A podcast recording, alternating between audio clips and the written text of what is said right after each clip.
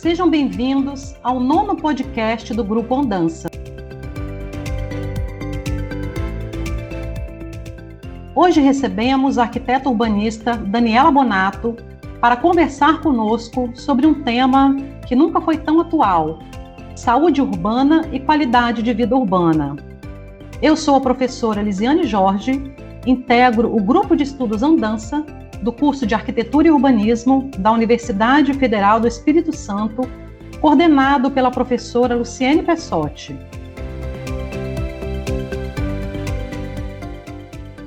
Hoje participam conosco do debate a professora Flávia Botecchia, as alunas Jéssica Costa e Rebeca Tavares. Daniela Bonato é professora do Departamento de Arquitetura e Urbanismo da Universidade Federal do Espírito Santo e docente do Programa de Pós-Graduação em Arquitetura e Urbanismo da UFES. Daniela é formada em Arquitetura e Urbanismo pela Universidade de São Carlos, Escola de Engenharia de São Carlos, mestre em Engenharia Urbana pela Universidade Federal de São Carlos e doutora em Planejamento Urbano e Regional pela UFRJ. Atualmente, é pesquisadora do Laboratório de Planejamento e Projetos PP da UFES e coordena o grupo de pesquisa Reabilitação Urbana e Ambiental. Sua trajetória acadêmica e profissional para uma abordagem sistêmica sobre o tema da sustentabilidade e saúde urbana, tendo desenvolvido pesquisas e trabalhos na área de planejamento urbano sustentável, desenho urbano, mobilidade urbana, espaços livres públicos, segregação socioespacial estudos para reabilitação urbana e ambiental. Recentemente, incorporou às pesquisas um olhar para os temas do envelhecimento ativo e mobilidade de idosos no espaço urbano, a professora tem ampla experiência em metodologias participativas de elaboração de projetos e desenvolvimento local integrado e sustentável, com diagnósticos comunitários e mapeamentos participativos, compondo equipe técnica de uma organização não governamental de assessoria a gestores públicos e lideranças comunitárias, com foco na promoção da saúde, comunidades sustentáveis e políticas públicas. Faz parte do BR Cidades Espírito Santo, um grupo diverso, mas com o objetivo comum de transformar as cidades em lugares mais justos, mais humanos e saudáveis. Daniela, seja muito bem-vinda.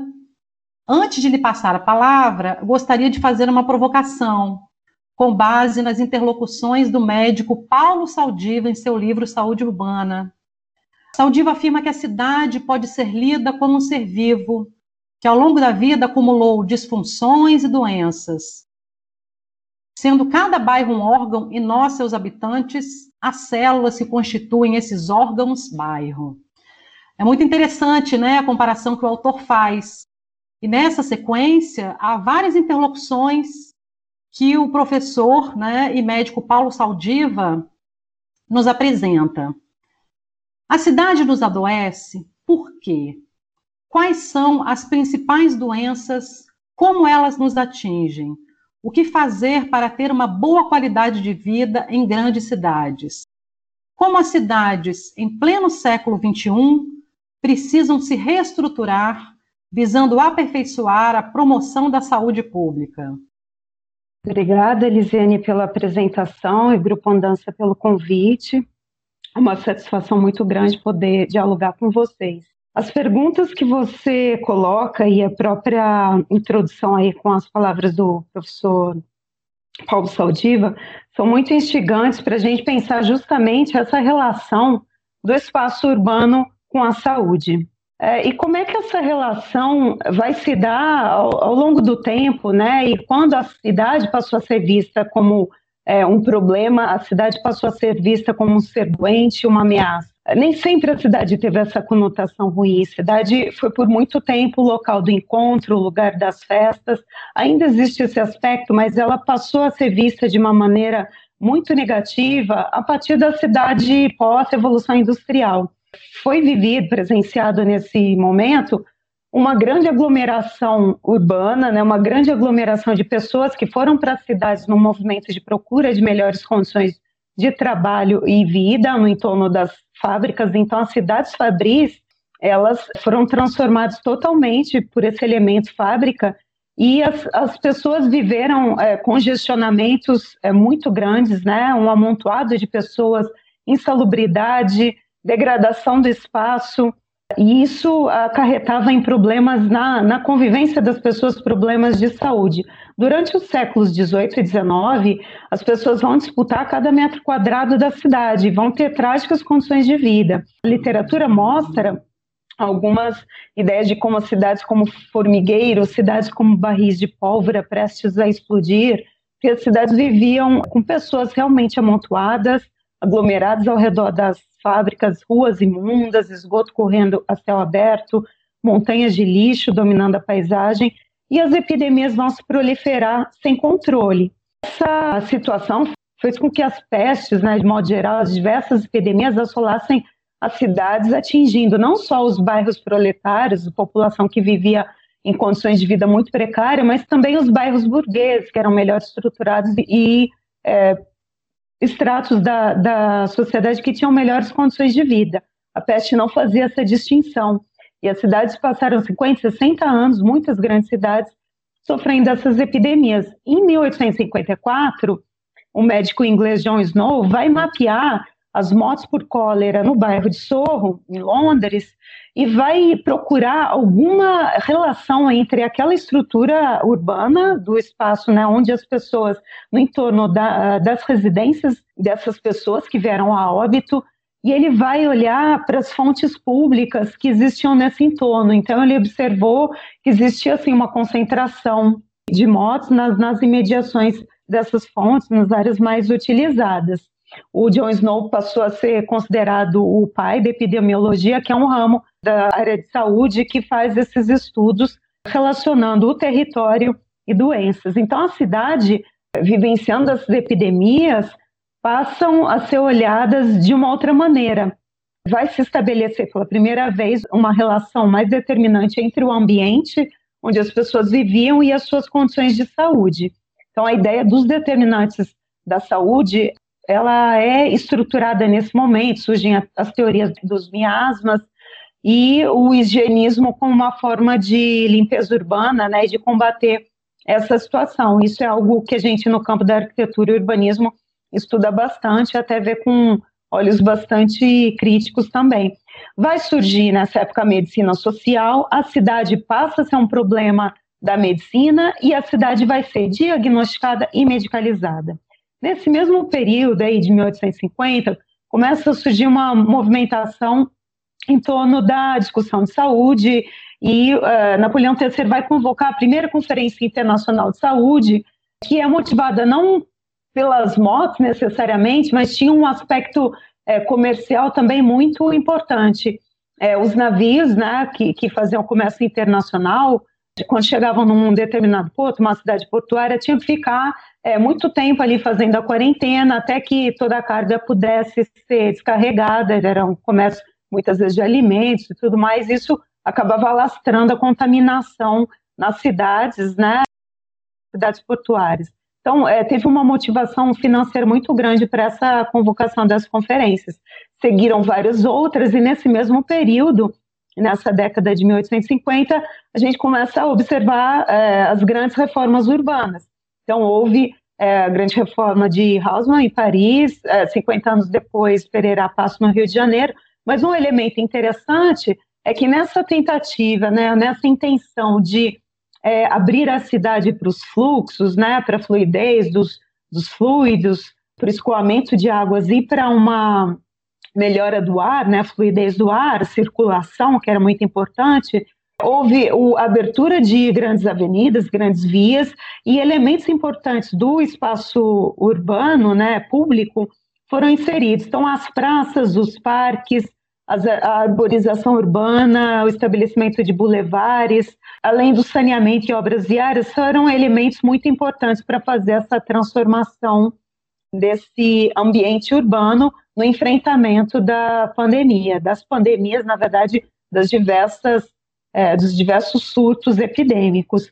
Então, os espaços livres públicos, né, os de circulação ou os de permanência, eles passam a ter um destaque muito importante, feita a instalação de vários parques, várias praças, enfim. Esse é um aspecto muito importante que vai transformar aquela morfologia que vinha das cidades medievais, que ainda era muito forte. Então, a cidade fabril ela sofre essas intervenções e, de fato, essas intervenções é, físicas foram muito importantes para o enfrentamento das epidemias e a solução desse problema. Aí, uma coisa que é importante a gente trazer é a ideia de saúde, né? Então, a gente está construindo esse raciocínio da relação do espaço com saúde. A saúde, no senso comum, é muitas vezes vista como ausência de doença, mas a definição de saúde para a Organização Mundial de Saúde e a Organização Pan-Americana de Saúde traz um conceito muito mais amplo, uma abrangência muito maior. A saúde é definida pela OMS como um estado de completo bem-estar físico, mental e social, e não somente a ausência de enfermidades. Esse é um aspecto muito relevante porque vai trazer, então, é, outros elementos que antes não eram considerados, como a saúde mental e o aspecto social. Isso foi evoluindo, né, essa, essa definição é de em meados do século XX, e mais à frente se vai construir é, o, o, conceito de promoção da saúde. Então, nesse mesmo período, aí, em 46, foi feito, teve um trabalho no médico canadense que vai falar das quatro tarefas essenciais da medicina e a promoção da saúde é citada pela primeira vez. E uma coisa importante que ele vai dizer: a saúde se promove proporcionando condições de vida decentes, boas condições de trabalho, educação, cultura física, formas de lazer e descanso, através do esforço coordenado de políticas, setores sindicais e empresariais, educadores, médicos e a população em geral. Então, é bem interessante que, nesse momento, é feita uma abordagem da abrangência das ações para a promoção de saúde, da abrangência de atores também nesse envolvimento dessa produção de saúde. Nos anos 60, isso vai tendo um desdobramento, mas ainda o foco no território ou no ambiente físico não era muito grande, e nos anos 70 tem uma série de crises, crises econômicas, crises dos sistemas de saúde, de um modo geral, América do Norte, Europa, mas não só, e uma transição demográfica também importante. Nos anos 70, um trabalho marcante foi um relatório, né, o Informe Lalonde, publicado pelo Marc Lalonde, que é um médico que era então ministro da Saúde no Canadá, que foi intitulado Uma Nova Perspectiva sobre a Saúde dos Canadenses. Lalonde vai é, trazer, então, o primeiro documento oficial que vai tratar de é, promoção da saúde, e ele vai apontar os quatro, é, um quadro conceitual que se divide em quatro elementos principais da, definidores da saúde, do campo da saúde, que seriam biologia humana, é, dizendo respeito aos elementos do corpo, né, do corpo humano, incluindo todos os aspectos da saúde, tanto física quanto mental. O outro elemento, o meio ambiente, então, os elementos relacionados à saúde mais externos ao corpo e sobre os quais os indivíduos têm pouco ou nenhum controle. O estilo de vida, que são decisões tomadas pelos indivíduos que vão afetar a sua saúde e sobre as quais ele teria algum controle. E organização do sistema de atenção à saúde, sua quantidade, qualidade, organização de modo geral, que, que, corresponde ao sistema de saúde. Então, serão quatro campos, e o que Lalonde vai observar é que a maioria, a grande parte dos investimentos em saúde eram focados na organização do sistema de saúde, porém, a maior causa, né, os mais, maiores fatores mais frequentes nas causas de adoecimento e morte não estavam nesse campo estavam nos outros três elementos da saúde: a biologia humana, o meio ambiente e o estilo de vida. Então, ele vai falar da importância dos esforços em se promover saúde muito mais do que tratar a doença, atenção à saúde. Esse é um aspecto importante. E mais à frente, a partir desse conceito fortalecido de promoção da saúde, surge também, dentro do campo da saúde pública, a saúde urbana. Saúde urbana vai ser o ramo da saúde pública que estuda né, os fatores de risco das cidades e seus efeitos sobre a saúde e as relações urbanas. Portanto, se observa a necessidade de incorporar variáveis do contexto, né, do contexto que capturem as características do lugar urbano onde essas populações habitam. E vai se construir, junto com a ideia de promoção da saúde, os princípios de ação é, da promoção da saúde, a partir da primeira Conferência Internacional de Saúde, que vai falar da construção de políticas públicas saudáveis, criar ambientes favoráveis à saúde, fortalecer a ação comunitária, desenvolver habilidades pessoais, reorientar o serviço de saúde.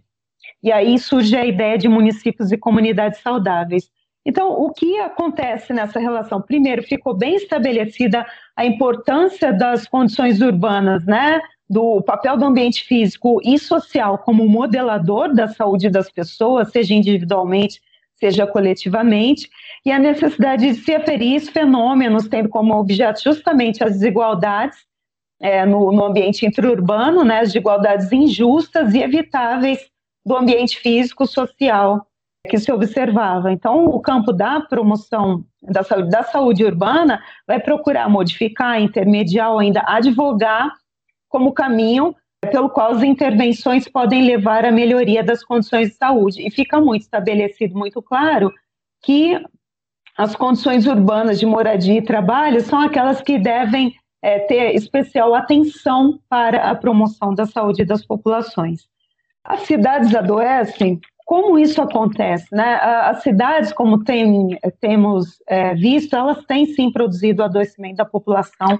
Isso tem a ver com o estilo de vida que foi é, sendo construído, né? uma dependência muito grande do automóvel, as cidades dispersas, as formas de deslocamento, grandes distâncias pautadas no, no uso do automóvel, transporte individual, a matriz energética de deslocamento, né? então essa matriz é, combustível fóssil, ela produz uma série de problemas no ambiente urbano. A poluição do ar é um aspecto muito importante, né? a poluição sonora também. As formas de deslocamento, mas também a, a extinção né, de espaços de áreas verdes no entorno das cidades e dentro das cidades, excessiva impermeabilização do solo, que vai levar à produção de ilhas de calor, vai trazer desequilíbrio nos regimes hídricos, levar a enchentes, alagamentos, ondas de calor também que levam a mortes. Vai também presenciar nas cidades a subtração de espaços públicos de convivência, então uma perda de qualidade muitas vezes existiam espaços públicos, praças que são utilizadas para colocar até equipamentos públicos, mas aqueles espaços de lazer eram importantes e deixam de ser supridos. Muitas é, políticas urbanas que reforçaram desigualdades interurbanas, né, na sua oferta de equipamentos e serviços. Então, esses aspectos, a falta de arborização urbana, a falta de espaços livres públicos, tudo isso vai levar ao agravamento das condições de vida nas cidades. E as maiores causas de adoecimento e morte estão relacionadas a esse estilo de vida que se presencia, um estilo de vida sedentário que vai promover eh, mortes por doenças cardiovasculares, que, que é a maior causa de morte e tem sido assim há mais de uma década. Hipertensão, derrames, diabetes, câncer, doenças pulmonares, doenças musculoesqueléticas, uma série de doenças, demência, mortes no trânsito, uma série de problemas de saúde, é, transtornos mentais como ansiedade e depressão, que são elementos é, provindos, provenientes né, dessa, desse estilo de vida e dessa condição urbana completamente desigual, que gera iniquidades em saúde. Então, tem um, um um componente que é da estrutura do espaço, tem outro que é um componente socioeconômico. E como produzir espaços eh, saudáveis, né? Produzir municípios, cidades saudáveis, espaços promotores de saúde no ambiente urbano. É claro que isso precisa passar pelo enfrentamento dessas condições. Então, é necessário trabalhar na perspectiva de uma reabilitação urbana e ambiental, né? De restituir as cidades de outras possibilidades de interação com o espaço público, outras possibilidades de deslocamento, de estrutura urbana, de matriz energética e de inserção de elementos vegetados que vão produzir melhor qualidade do, é, do ambiente em si, né, na cidade, melhor conforto médio, é, térmico, uma série de serviços ecossistêmicos que a vegetação pode trazer no ambiente da cidade. Então, existem vários estudos que mostram que é, os, as áreas de maior precariedade socioeconômica, maior vulnerabilidade social, estão mais propensas ao desenvolvimento de diversas doenças, doenças isquêmicas do coração, pneumonias, doenças cerebrovasculares, bronquites, efezemas, asma, é, diabetes. Várias das doenças já existem estudos que mostram a relação delas, um risco maior relacionado a essas áreas de maior vulnerabilidade é, socioeconômica. Também existem estudos que mostram que morar perto de áreas verdes tem um benefício direto sobre a saúde mental e que também tem benefícios indiretos, estimulando outros estilos de vida mais saudáveis. É uma convivência maior com o verde, com a natureza. Também é redução de transtornos mentais, então se observa que as áreas que têm maior oferta de elementos vegetados têm demonstrado relação em menor incidência tanto da, de ansiedade e depressão, que são os transtornos mentais comuns, quanto em menor prescrição de medicamentos para esses transtornos. Também existe relação, estudos que mostram uma relação de, de que se houver esses espaços próximos à moradia é, de grupos entrevistados, as pessoas tinham maior tendência a frequentar esses espaços né, públicos e essas, essas áreas verdes também tem é, estudos que mostram uma relação entre essa estrutura urbana e a escolha por meios de mobilidade, mobilidade ativa principalmente.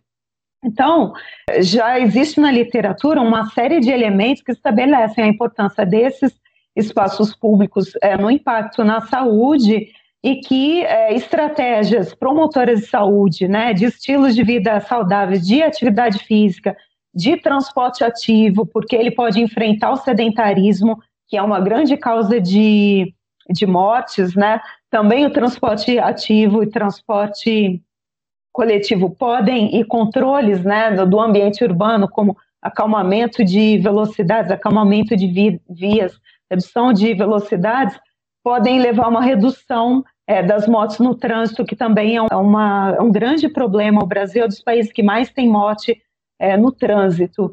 As doenças cardiovasculares, que também têm relação né, com, esse, com esse sedentarismo, correspondem a 30% das mortes no mundo, mas também no Brasil. E, por outro lado, o exercício físico ele se mostra como uma estratégia muito importante para o enfrentamento desses problemas de saúde. Então, produzir espaços urbanos que convidem a um estilo de vida, a escolhas de mobilidade né, e de é, possibilidades de lazer mais próximas né, da natureza, vai trazer aspectos muito importantes, seja do ponto de vista do convívio das pessoas, né, do ponto de vista mental, seja do ponto de vista físico. E é por isso que tem estudos que mostram, então, no, no campo da saúde urbana, se fala muito que o, o código de endereçamento postal, ou seja, a localização de moradia das pessoas, é um preditor é, da sua saúde muito mais forte que seu próprio código genético.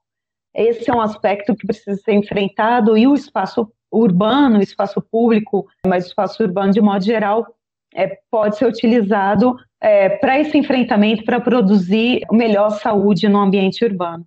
E é nessa perspectiva que os estudos do grupo de reabilitação urbana ambiental é, que a gente faz olha para o espaço urbano. Então, pensando nessas na estrutura urbana, na, nesses aspectos da vegetação, dos espaços públicos, das formas de mobilidade, procurando olhar para as desigualdades interurbanas e procurando observar a partir de indicadores e também dessa própria estrutura que maneiras existem para promover uma melhor é, estruturação daquele espaço, uma melhor oferta desses espaços verdes, né, da infraestrutura verde e da mobilidade, principalmente nesse espaço.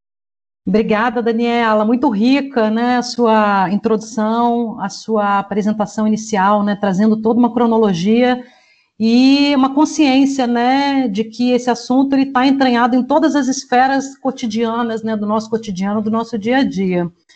Eu gostaria de convidar agora a aluna Jéssica Costa para discutir um pouco a sua produção e as suas pesquisas, especialmente relacionadas ao tema reabilitação urbana e ambiental.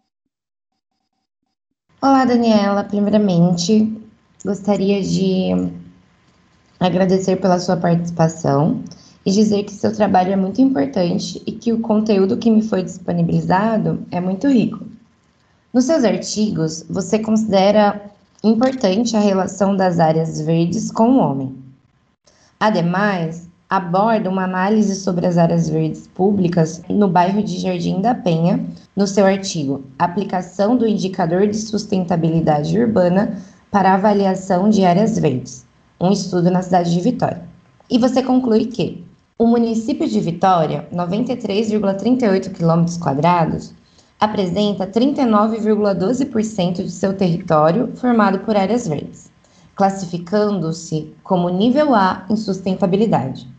O bairro de Jardim da Penha, 1,46 km, entretanto, obteve o nível D em sustentabilidade, sendo apenas 9,7% de seu território constituído de áreas verdes públicas.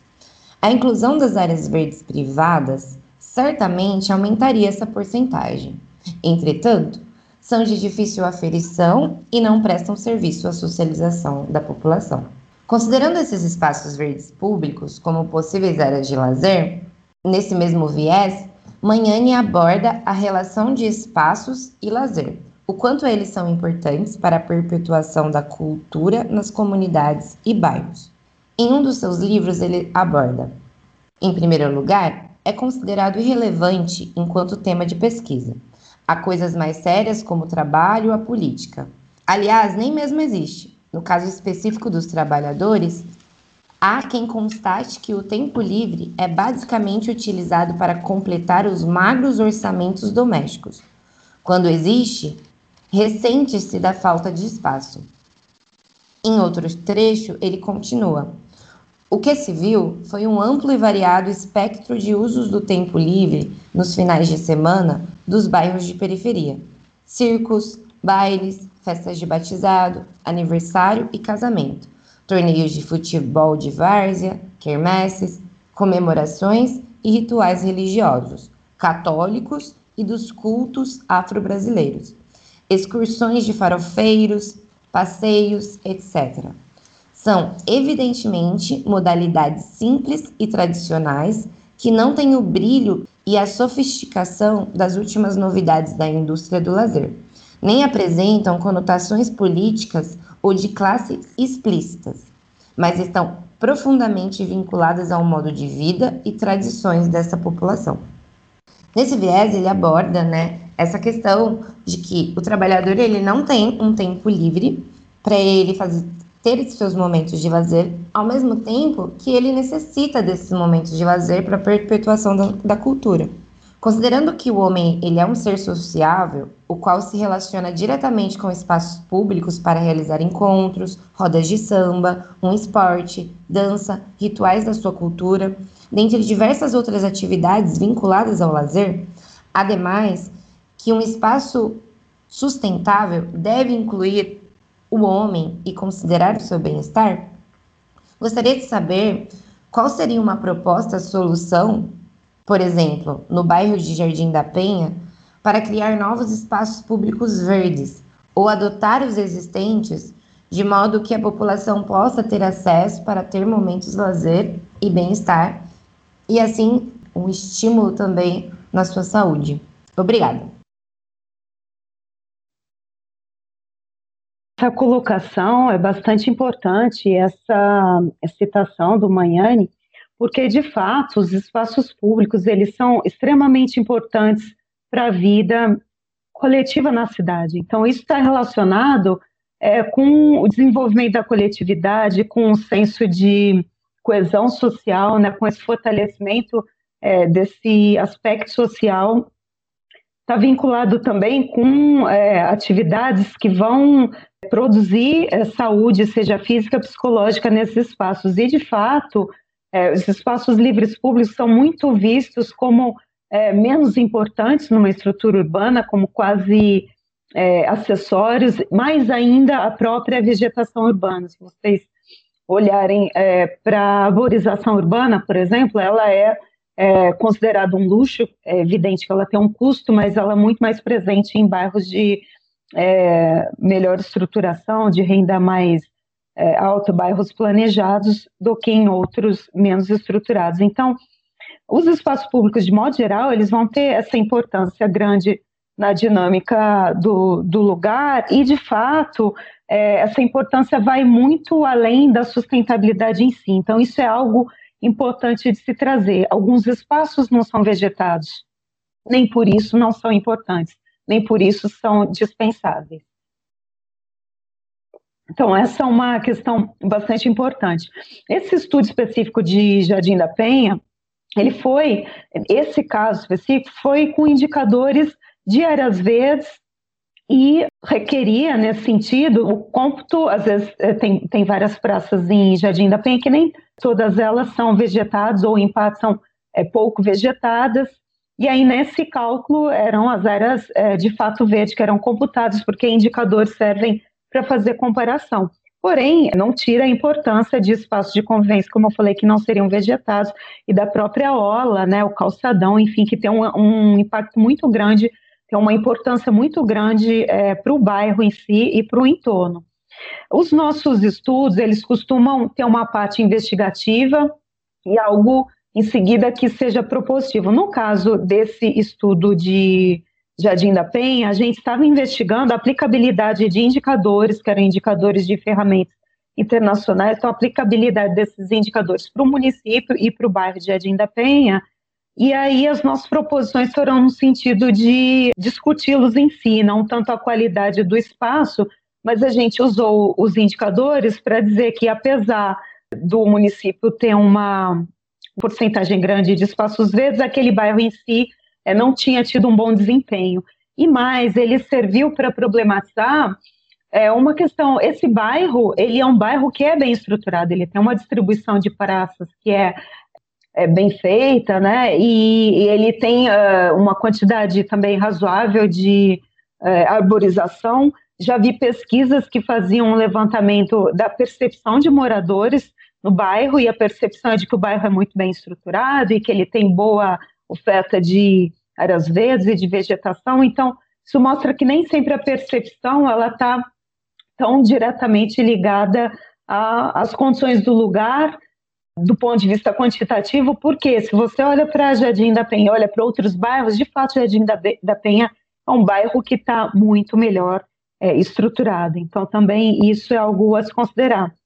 É, em relação às soluções, não foi, como eu falei, o foco específico desse estudo pensar soluções para o bairro de Jardim da Penha, mas como a pergunta da brecha para as reflexões que a gente tem né, ao longo dessa, do, desses anos de pesquisa e da, da própria literatura né, a respeito, o que a gente pode ver e pensar para Jardim da Penha é algo que a gente pode pensar para a cidade de modo geral e para áreas é, que já estejam consolidadas.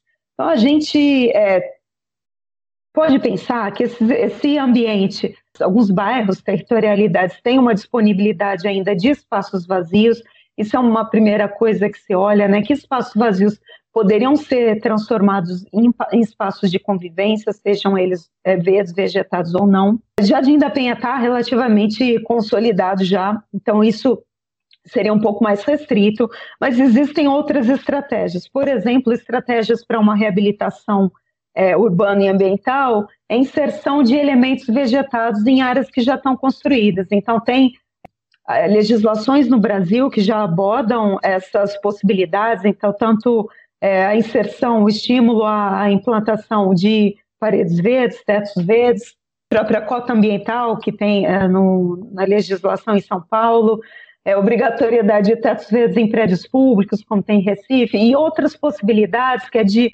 é, inserção de vegetação no, no ambiente público de uma maneira pouco convencional. Então, é, estimular, por exemplo, é, uso de parede verde, é, uso de telhado verde, tudo isso colabora e, e corrobora para um ambiente urbano mais equilibrado. O teto verde eu não vejo lá de baixo, mas ele tem uma contribuição na captação da água de chuva, né, no, no, no regulamento, na regulação dos regimes hídricos. Então, a inserção da vegetação de várias formas, que não, não é só pela arborização, embora seja mais importante, essa inserção ela é importante é, para esse regime hídrico e para melhorar, é, diminuir nesses episódios de grandes chuvas, alagamentos, de concentração de, dessas águas e melhorar o conforto térmico de modo geral. A parede verde, ela não tem a mesma capacidade, nem ela nem o telhado verde, que é, na captação de água de chuva que uma árvore densa tem, porém ela contribui na sua parcela, é, ela ainda é útil, né, melhor do que não ter, e ela tem um aspecto visual, então também tem é, uma importância para esse conforto do, no aspecto psicológico. Tem, tem, estudos que mostram que é, o ser humano ele tende, né, ele é, tende a biofilia, ele tende a se sentir mais atraído, se sentir mais confortável com ambientes que sejam mais vegetados, tanto que até a vegetação é utilizada como tratamento, né, de saúde.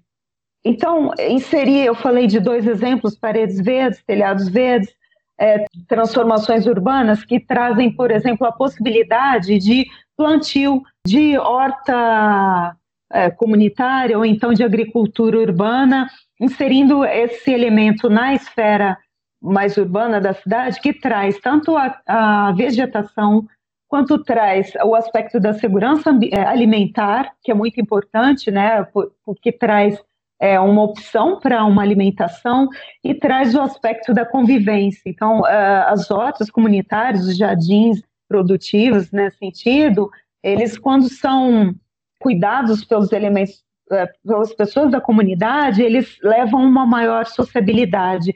Além disso, o próprio ato de cuidar vai se refletir num, numa melhor saúde física, porque é também uma atividade física que se faz. Então, essa é uma outra possibilidade. É, outras experiências mostram é, o plantio na própria calçada.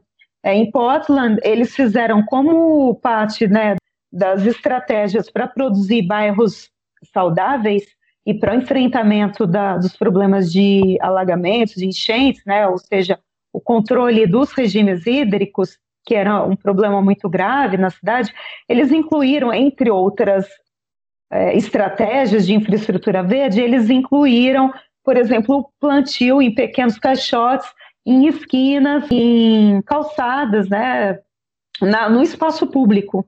Isso tinha um aspecto de produção é, pequeno, mas um aspecto interessante para o local. E quando você insere vários, você ajuda também na permeabilidade do solo, mas na produção desse alimento e no convívio, como eu falei. Curitiba estava discutindo ano passado a liberação de plantio em terrenos públicos e também em calçados. Então, essa é uma outra possibilidade. Mas tem uh, o, o, outro aspecto, que é de inserção da vegetação mais de pote, né? As massas vegetadas, elas são o, o melhor a melhor estratégia de infraestrutura verde, então a arborização urbana é muito importante. Não é à toa que muitas cidades estão aumentando sua arborização, Vitória, inclusive, né? A gente tem observado em Vitória o plantio de árvores, isso é muito importante.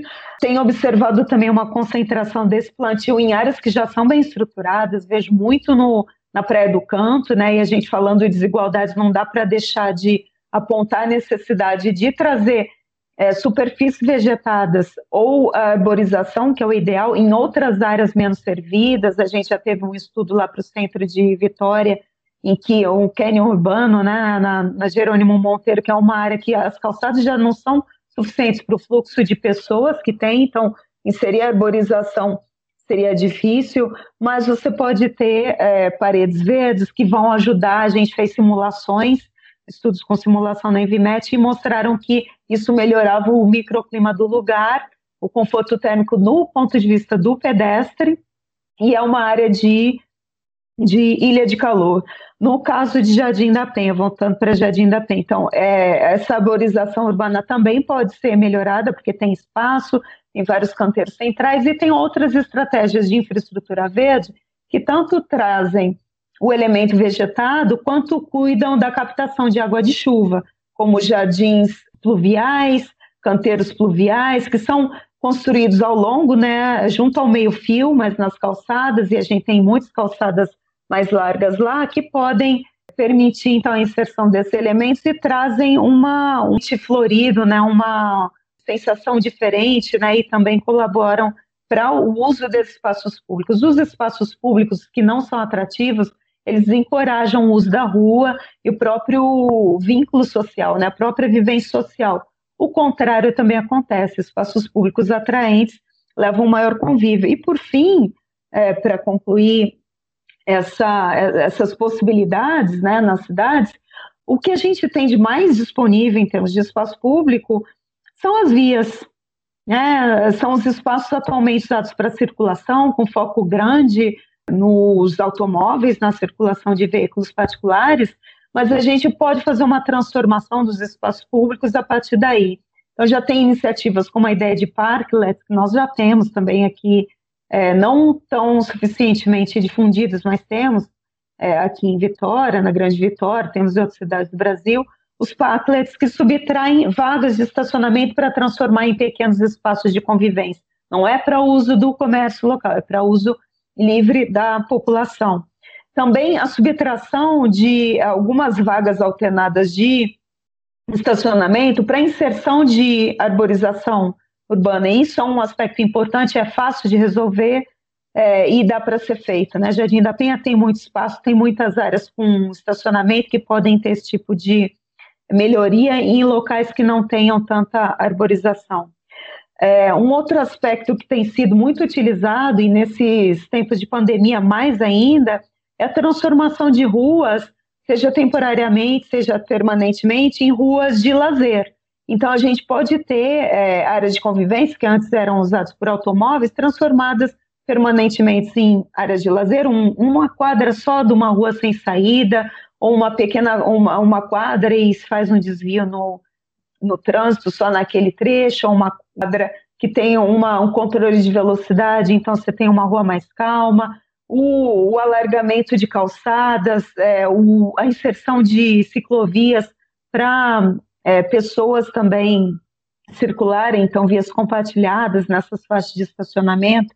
E a gente vê iniciativas como em Portugal tem uma chamada pública agora de bairros saudáveis e propõe que a organização da sociedade civil, as entidades, enfim, é, façam propostas de utilização de espaços públicos que podem ser é, permanentes, mas não precisam. Vi uma, uma das ideias que está sendo defendida por lá é, construção, é um conjunto, um kit de, de lazer e de atividades assim, esportivas mais é, num, num caráter de, de menor demanda por espaço, é, que pode ser inclusive guardado, eles têm é, a ideia de colocar numa bicicleta elétrica que vai fazer o transporte e você consegue movimentar um, uma época num lugar, outro dia num outro, e vai fazendo isso de maneira itinerante. Também vi na Alemanha, inclusive floreiras com pequenas árvores, né, pequeno pote, que é, eles levavam, movimentavam em alguns lugares.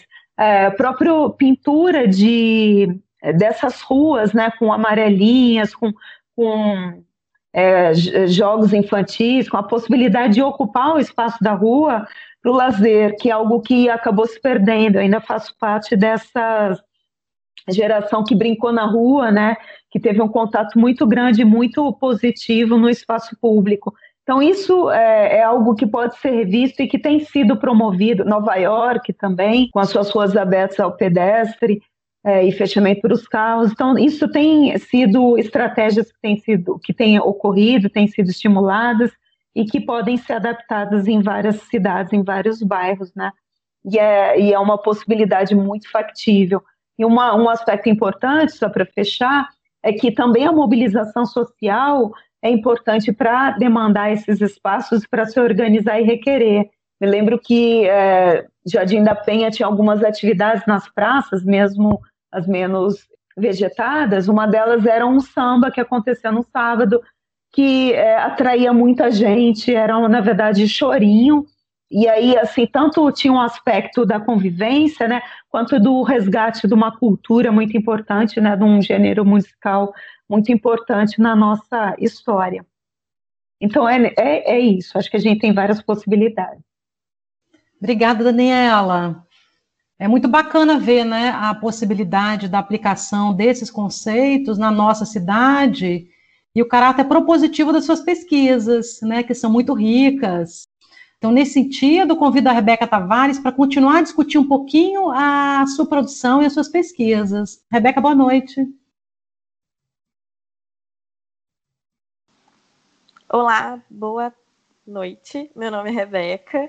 Queria agradecer a Daniela pela participação e vou continuar minha pergunta no mesmo artigo que a Jéssica trouxe a pergunta dela, que traz recorte de Jardim da Penha, onde teremos a constatação que, embora Jardim da Penha sendo um bairro planejado e aparentemente tenha muitas áreas verdes e uma distribuição equilibrada de espaços públicos como praças, ele ainda assim não se encaixa nos indicadores de sustentabilidade, ficando abaixo do desempenho considerado ideal de metro quadrado de área verde por habitante.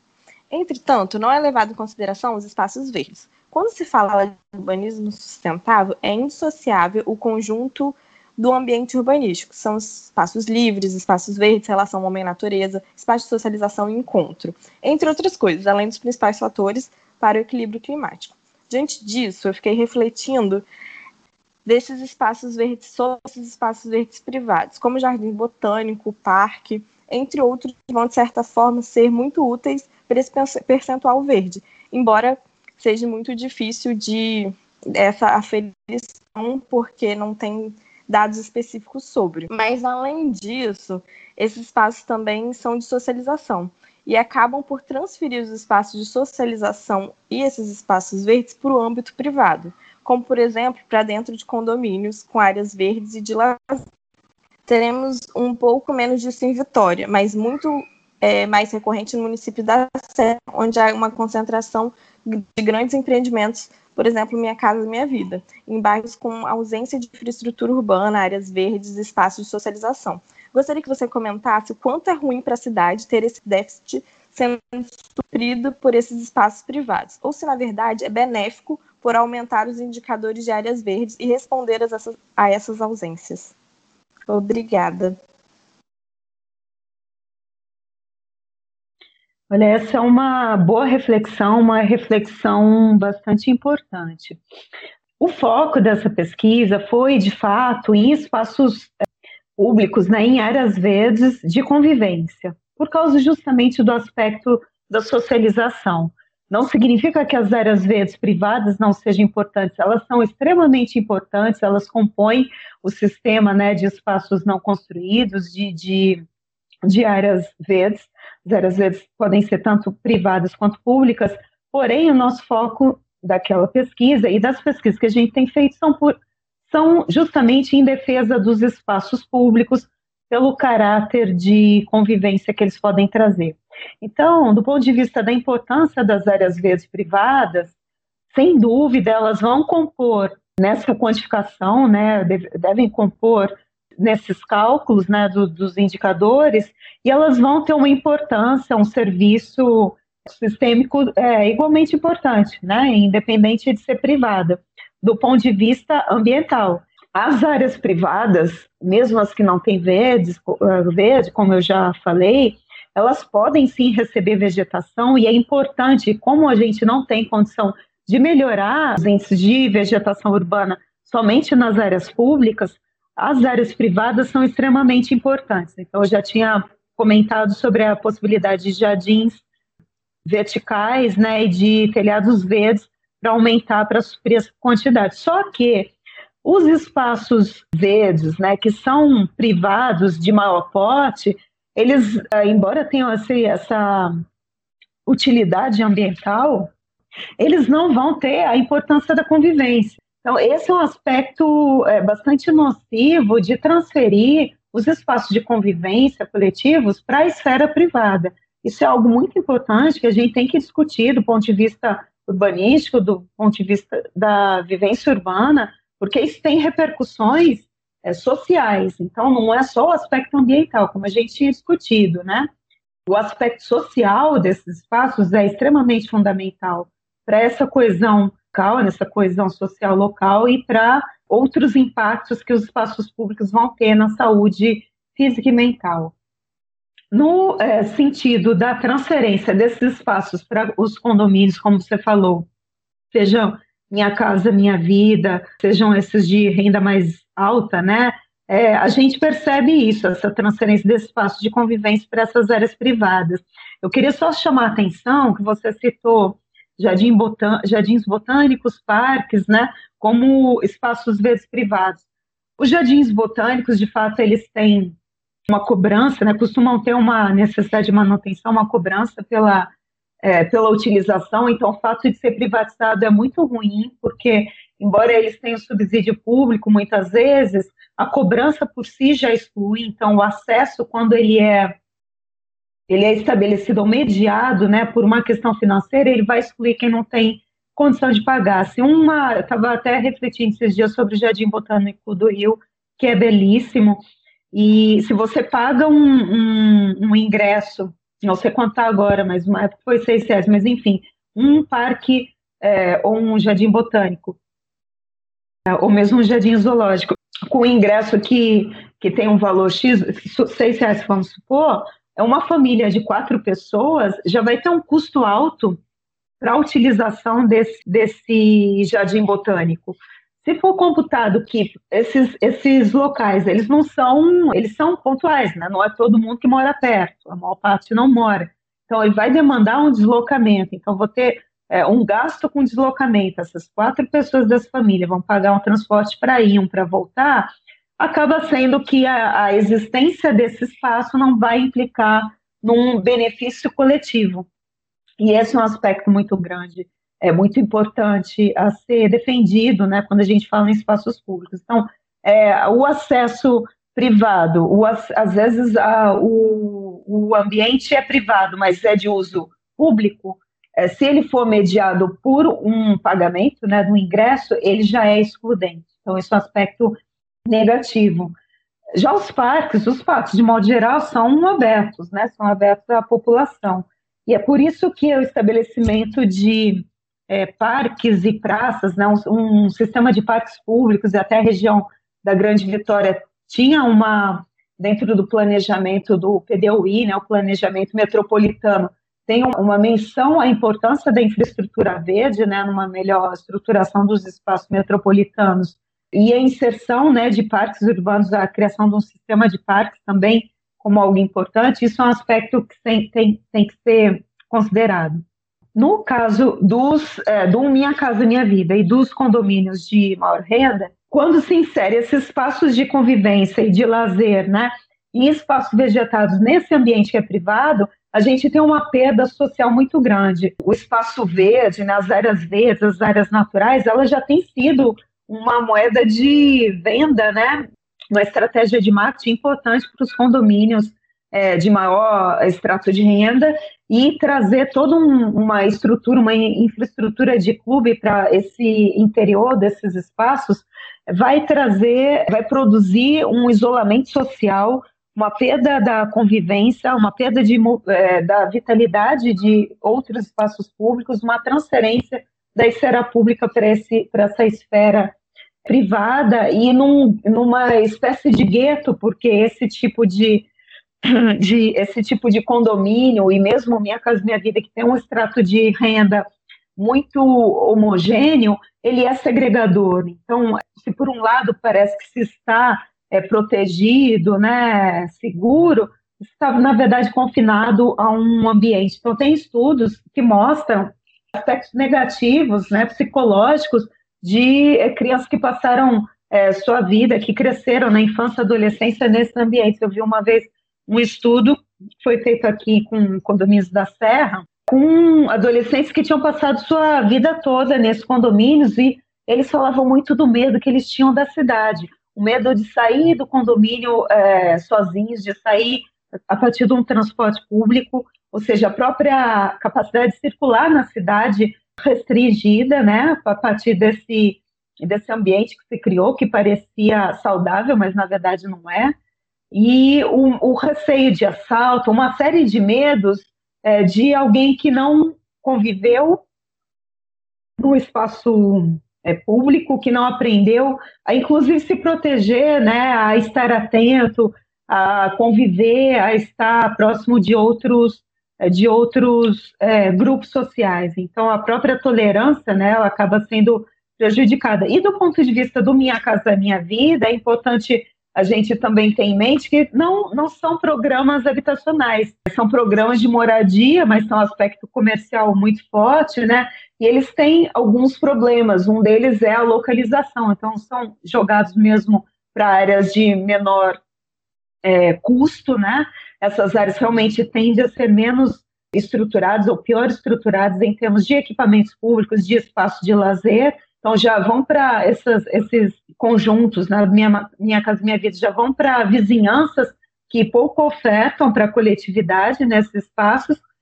Então, eles vão para áreas de escassez e vão sentir é, também esse problema.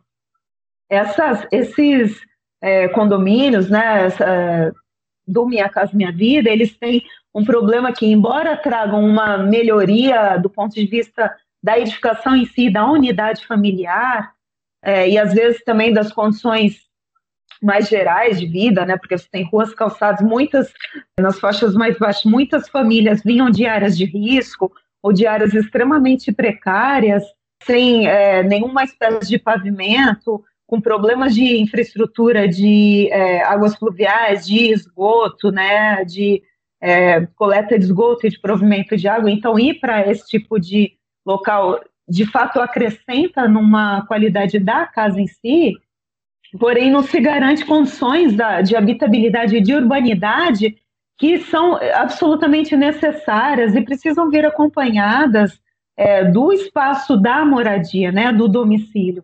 Então, é, a urbanidade ou habitabilidade, ela está muito ela vai muito além da casa em si. Então, pesquisas que foram feitas nas primeiras pesquisas que foram feitas nas primeiras iniciativas do Minha Casa Minha Vida mostravam um alto grau de satisfação do, dos seus habitantes, porque as pessoas saíram de uma condição extrema, né, de precariedade, e iam para uma situação melhor de moradia. Pesquisas mais recentes consideraram outros elementos, como a distância de, da, da moradia ao local de trabalho, as necessidades de deslocamento, então, oferta de transporte público, os equipamentos públicos é, presentes nas proximidades, como é, os de educação, que são é, extremamente necessários para o dia a dia, os de saúde, não só os de tratamento, né, as unidades de saúde tradicionais, mas também a importância que os, os equipamentos promotores de saúde têm, então as unidades de estratégia de saúde da família, que tem um enfoque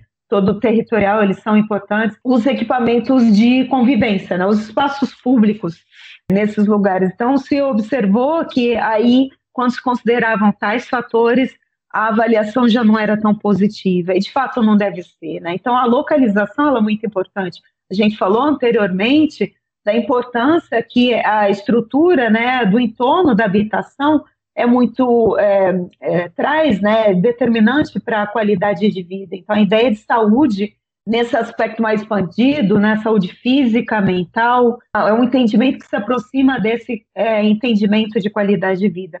Então, o que acontece quando se privatiza esses espaços? Você torna essas pessoas muito mais fechadas, você perde em convivência social, e se de um lado o aspecto ambiental ele demanda mesmo espaços verdes nas áreas privadas, do ponto de vista do espaço público ou do espaço de convivência, né, da coletividade, a gente precisa, de fato, é muito mais importante que esses espaços sejam externos. E no caso de condomínios de renda maior, além de dos espaços terem sido internalizados, né, esses de convivência, também tem uma piora no ambiente do entorno, porque são espaços de extrema, extrema segregação, é, muitas vezes murados, né, não, não são permeáveis. Então, você tem verdadeiras antenas cegas, costumam ser altas é, e são totalmente segregadores. Então, o pote deles, né, às vezes também são muito extensos e é, se cria faixas absolutamente inabitadas na cidade. Então, eu reforço, os espaços privados vegetados são de fato importantes para os espaços vegetados, áreas verdes numa cidade. Porém, os espaços públicos, sejam eles vegetados ou não, eles têm uma importância muito maior, tanto do ponto de vista ambiental, quanto principalmente do ponto de vista social. Estava ouvindo você falar, né, Daniela? Fiquei pensando assim, como que o mercado imobiliário e da construção civil tem uma corresponsabilidade, né, na materialização desse modelo. Então, assim, além de uma política habitacional né, uh, que incentiva né, essa prática, a própria legislação, a qualidade da inserção urbana é um dos aspectos negativos, né? É a dependência do automóvel, o medo de vivenciar a cidade e a ausência de uma vida fora dos muros, né? Acho que isso é muito grave, assim. Isso é muito presente nos grandes condomínios né, do município, que seriam os vetores de expansão da região metropolitana, tanto para alta renda quanto para baixa renda, né? É interessante a gente pensar que esse modelo ele se reproduz é, independente da faixa de renda. Acho que tem é, muita reflexão interessante, assim, muita informação. Passo a palavra, então, agora para a professora Flávia Botecchia. Olá a todas. Realmente, Lisiane, eu concordo. São muitos pensamentos, desdobramentos a partir do que a Daniela traz para a gente. É muito interessante a, a conversa e a possibilidade é, da professora compartilhar com a gente as pesquisas, os pormenores das pesquisas, coisas que nem sempre estão nos artigos, mas que fazem parte é, da vida acadêmica. Bem, é, a minha questão ela vai tentar permear é, uma, uma temática, uma, uma, um elemento que ele percorre diversos aspectos da pesquisa da Daniela, ou das pesquisas desenvolvidas pela Daniela. Essas pesquisas sobre infraestrutura verde, saúde, caminhabilidade, espaços livres públicos, mobilidade, que são os indicadores. Os indicadores, eles aparecem muito e incorporados às questões estudadas, sejam elas essas questões todas que eu falei aí, né, sobre qualquer um desses temas, é, seja como variável de análise, o indicador aparece, incorporadas ao método, ou mesmo como proposição, no caso da ausência dos mesmos. Isso demonstra a importância dessa informação que busca mensurar problemas da cidade contemporânea ou qualificar o ambiente construído para as pesquisas ou para a prática do planejamento urbano. Então, é um, uma questão bastante versátil, né, e, e, que ele pode ser incorporado. Então, Daniela, eu gostaria muito que você compartilhasse com a gente as suas experiências é, de pesquisa, fica à vontade para trazer os seus exemplos, a partir de duas perguntas.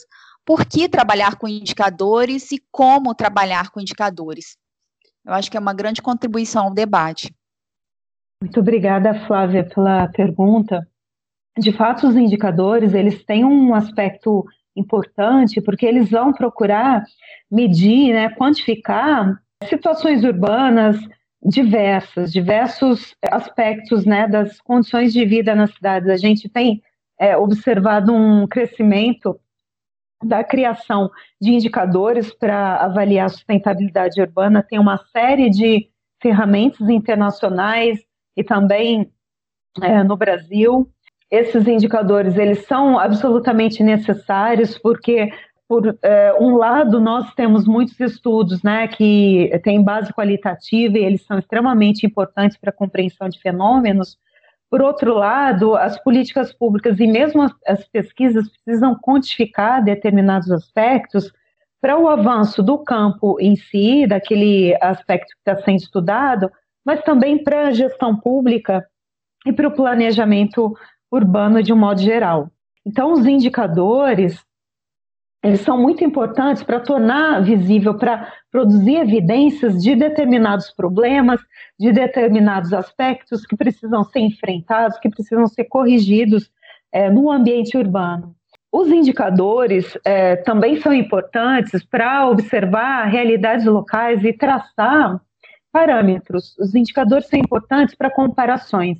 Quando eu comparo cidades, eu vou é, poder dizer que cidade está em situação melhor em determinado aspecto.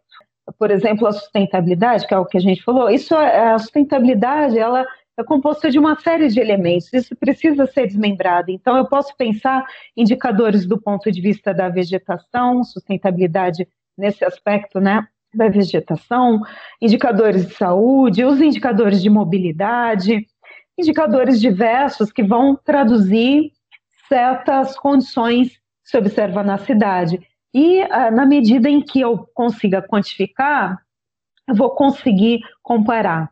Os indicadores são importantes, então, também para as pesquisas, mas para direcionar justamente aqueles aspectos do enfrentamento dos problemas urbanos. Eles, eles são necessários, né? Você perguntou como trabalhar com os indicadores. Os indicadores têm um aspecto que é o fato de se trabalhar com médias e tem um aspecto também que é da necessidade de adaptação a localidades. A gente fez alguns estudos, esse que a gente discutiu até o Jardim da, Jardim da Penha, a gente fez é, indicadores relacionados a áreas verdes e também indicadores de mobilidade, mas é, a gente fez alguns estudos que eram nesse sentido, esses estudos foram no sentido de avaliar a aplicabilidade de indicadores que eram indicadores internacionais.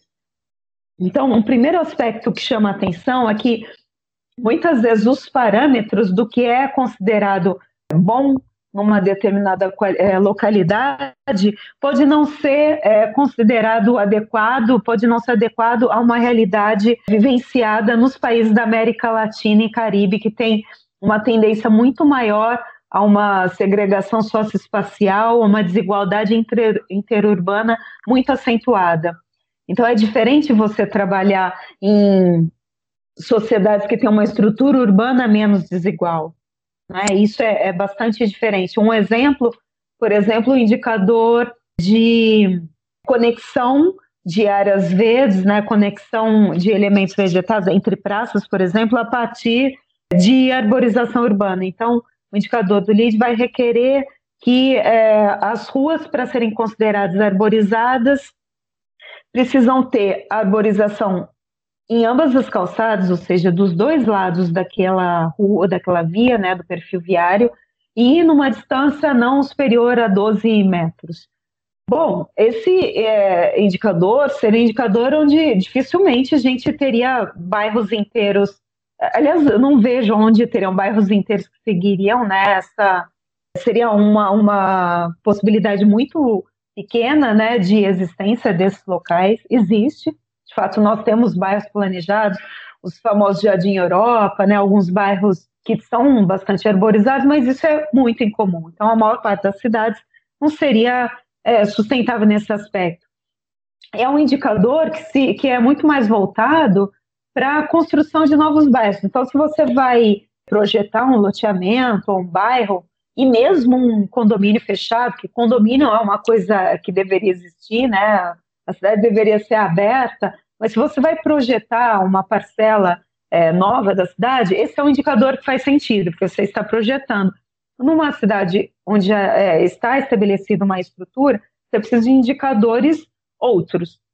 Então, você vai é, poder fazer a conexão, e a infraestrutura verde surge nesse sentido, a conexão por outros elementos que não são só as massas arbóreas, mas podem ser os elementos vegetados que vão estar ou em canteiros de chuva, né, na, na calçada, canteiros fluviais, ou em paredes verdes, tetos verdes, você tem outras formas de trabalhar a conexão. Então tem que tomar cuidado com os indicadores para não ser não avaliar realidades onde aquele indicador não cabe, né? E nós fizemos essa reflexão no caso da avaliação de Jardim da Penha, dos indicadores municipais. Alguns indicadores são de difícil é, quantificação na esfera municipal, então na escala municipal.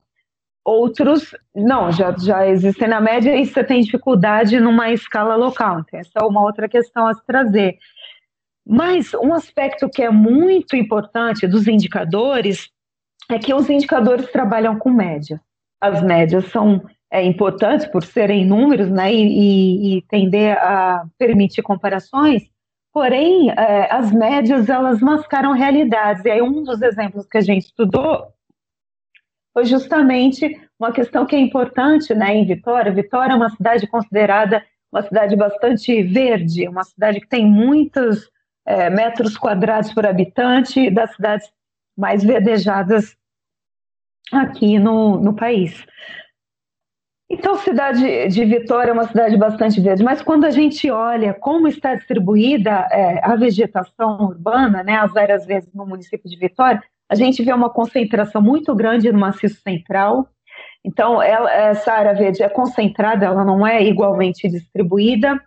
Também é uma concentração de áreas verdes e, e o maciço central é, é, ocorre dessa maneira, numa área que tem topografia acentuada, portanto, não tem uma mesma possibilidade de utilização para a população, como uma área verde, que fosse toda vegetada, mas que é em superfície plana.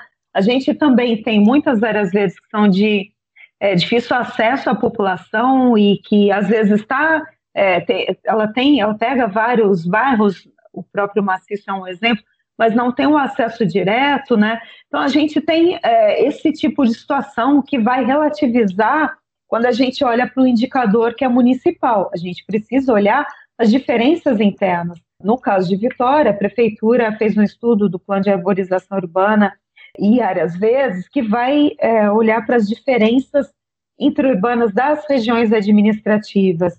E a gente fez um estudo que foi mapeando então isso, né? É, essa, essas áreas verdes, produzindo um mapa pelo índice, né, pelo IAV, índice de áreas verdes por habitante, e percebeu uma, percebeu uma lacuna em algumas áreas. A, a região de Ucutuquara foi a de menor existência de áreas verdes e áreas verdes de recreação é, no município. E aí a gente foi pensar, então, como que essa, essa realidade poderia ser transformada a partir de inserção de novos espaços públicos e espaços vegetais.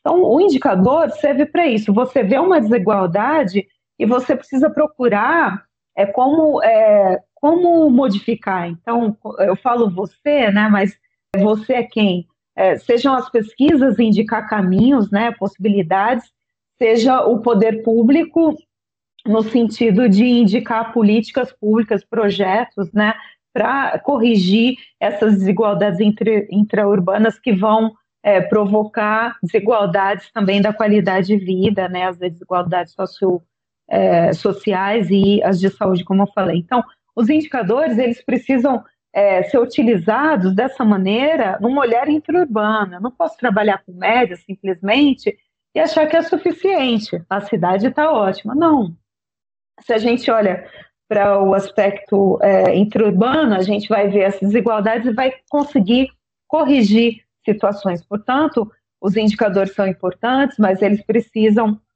de estudos intraurbanos, eles precisam de adaptações é, dos índices, né, da, das marcas de referência, que são chamadas de benchmarks, a relativização ou uma melhor adequação para as realidades principalmente é, da América Latina e Caribe, do que é considerado bom ou ruim.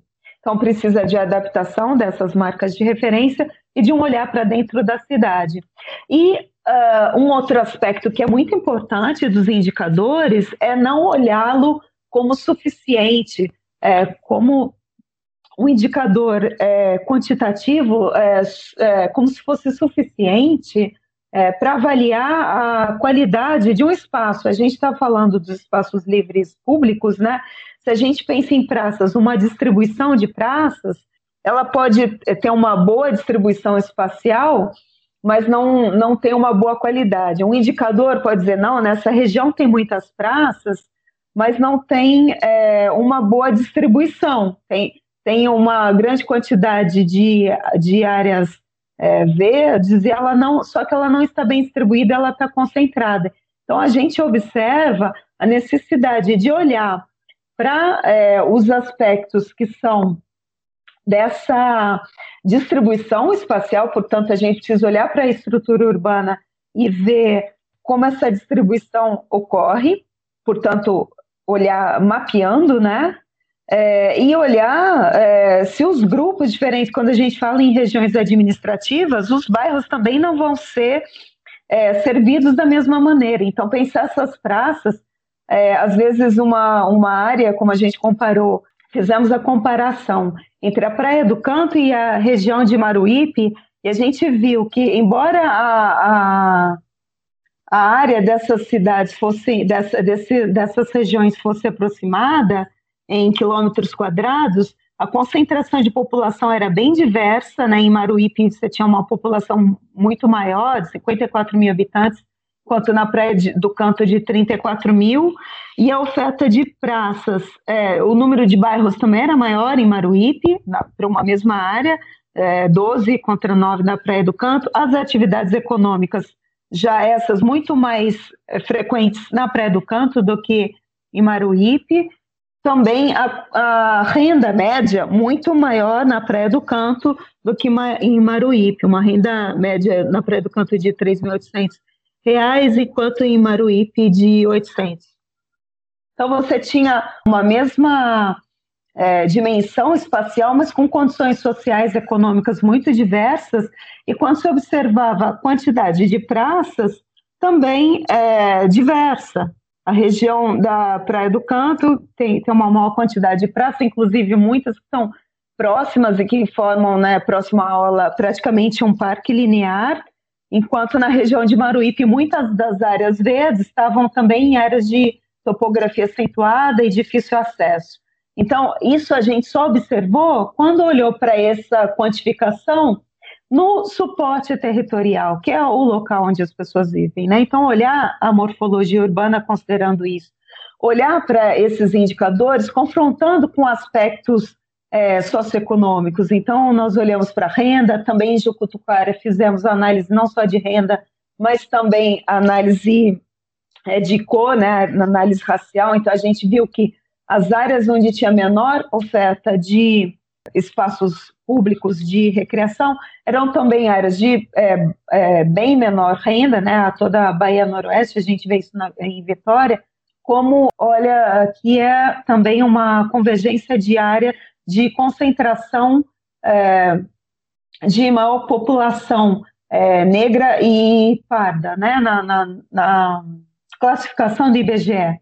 Então, esse é um aspecto muito importante. Os indicadores, eles podem vir para é, trazer, tornar mais visível, mais explícito coisas que muitas vezes não se tem ideia, ou às vezes se tem ideia, mas não se tem ideia do quanto é, desigual a cidade é né, internamente. Então, o, o aspecto do cruzamento de, indicador, de indicadores com uma distribuição espacial, né, olhando para essa morfologia urbana e o cruzamento com dados socioeconômicos é fundamental para é, para olhar, para entender melhor a cidade. E por fim, mas não menos importante, os estudos qualitativos, né? Eu falei da distribuição, por exemplo, a distribuição espacial de praças, e se a gente olha isso no território de Vitória, e o raio de abrangência parece que está adequado, mas se você for ver o quanto tem é, de metros quadrados dessas áreas pelos habitantes em áreas que estão de maior concentração, você vê que isso é, não é atingido.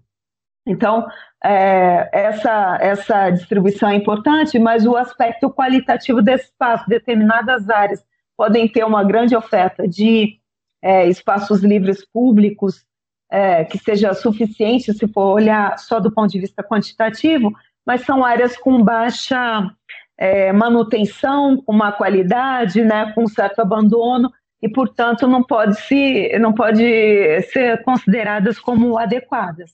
Então, é, esses são aspectos importantes ao se utilizar indicadores. Eles sozinhos são insuficientes, precisam ser relacionados com aspectos socioeconômicos, com uma distribuição espacial, né, um mapeamento, e com aspectos, estudos qualitativos.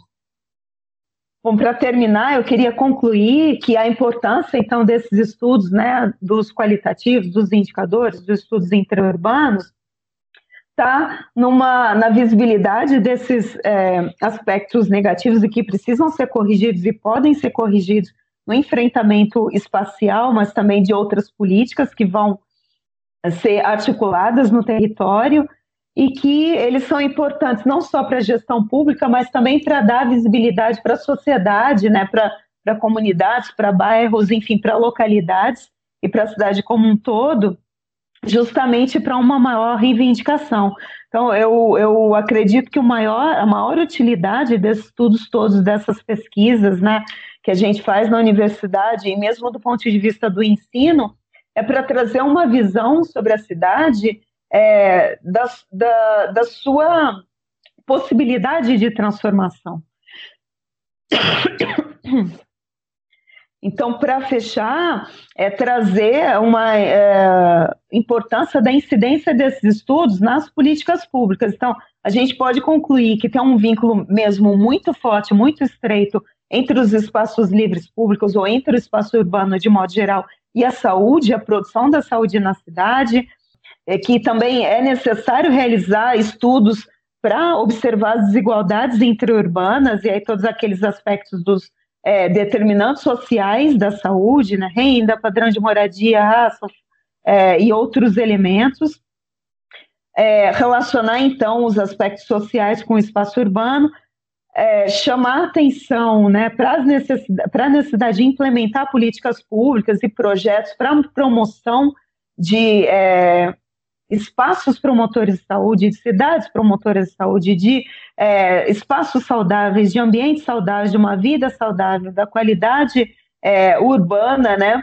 E é, para promoção do envelhecimento mesmo ativo, de uma envelhecimento ativo saudável, ou seja, desses espaços públicos, numa importância na evolução ao longo da vida das pessoas. Eles são é, extremamente importantes para a formação das crianças, para a vida adulta, né, para o enfrentamento dos problemas do dia a dia, mas também para o processo de envelhecimento que começa já na vida adulta. Então, para a é, longevidade, para que ela aconteça, como a gente tem visto, é, né, o aumento da expectativa de vida, para que ela aconteça com qualidade, para que seja acompanhada de saúde e que esses estudos possam é, ter uma incidência é, da universidade, né, direta e indiretamente, numa maior mobilização social, seja no suporte também às políticas públicas, em parcerias com a gestão é, municipal, seja uh, com a sociedade. Então, que esses estudos possam complementar necessidades da sociedade e necessidades da, da gestão pública em produção de dados.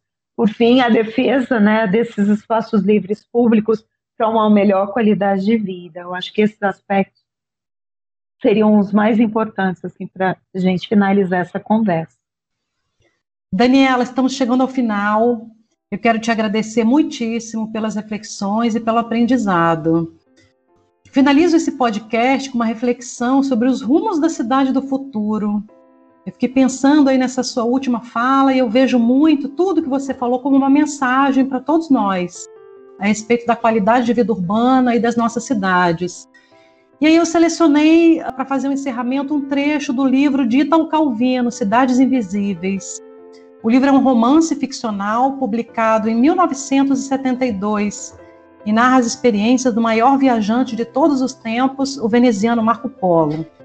A partir das cidades imaginadas, as cidades invisíveis, podemos vislumbrar os possíveis caminhos da salvação da nossa própria autodestruição eu gostaria de ler um trecho de um diálogo, então, entre o navegador Marco Polo e o imperador tártaro Kublai Khan. Kublai Khan. E disse o imperador: É tudo inútil. Se o último porto só pode ser a cidade infernal, que está lá no fundo e que nos suga num vórtice cada vez mais estreito. E responde Marco Polo: O inferno dos vivos não é algo que será. Se existe, é aquele que já está aqui, o inferno no qual vivemos todos os dias, que formamos estando juntos. Existem duas maneiras de não sofrer.